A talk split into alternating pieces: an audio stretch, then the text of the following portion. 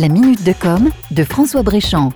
En 15 ans, l'industrie du textile a doublé de volume avec plus de 100 milliards de vêtements et d'accessoires vendus dans le monde. En même temps, elle est devenue la deuxième industrie la plus polluante au monde après le pétrole. Il y a plusieurs raisons à cela. La première, c'est l'utilisation des substances chimiques dans la composition des vêtements qui provoquent le rejet de microparticules de plastique dans les eaux usées à chaque lavage.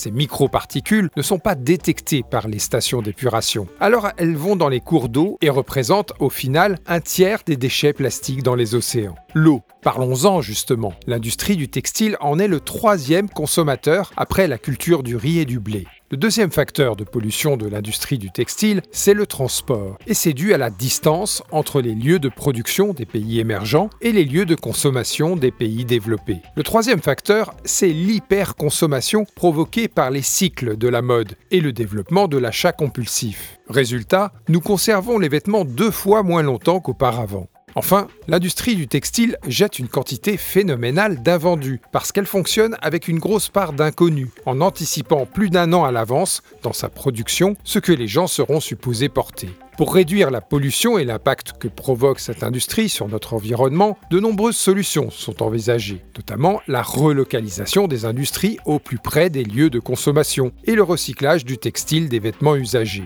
Mais parmi ces multiples solutions, il y en a une qui interpelle, une solution qui fait appel à l'intelligence artificielle.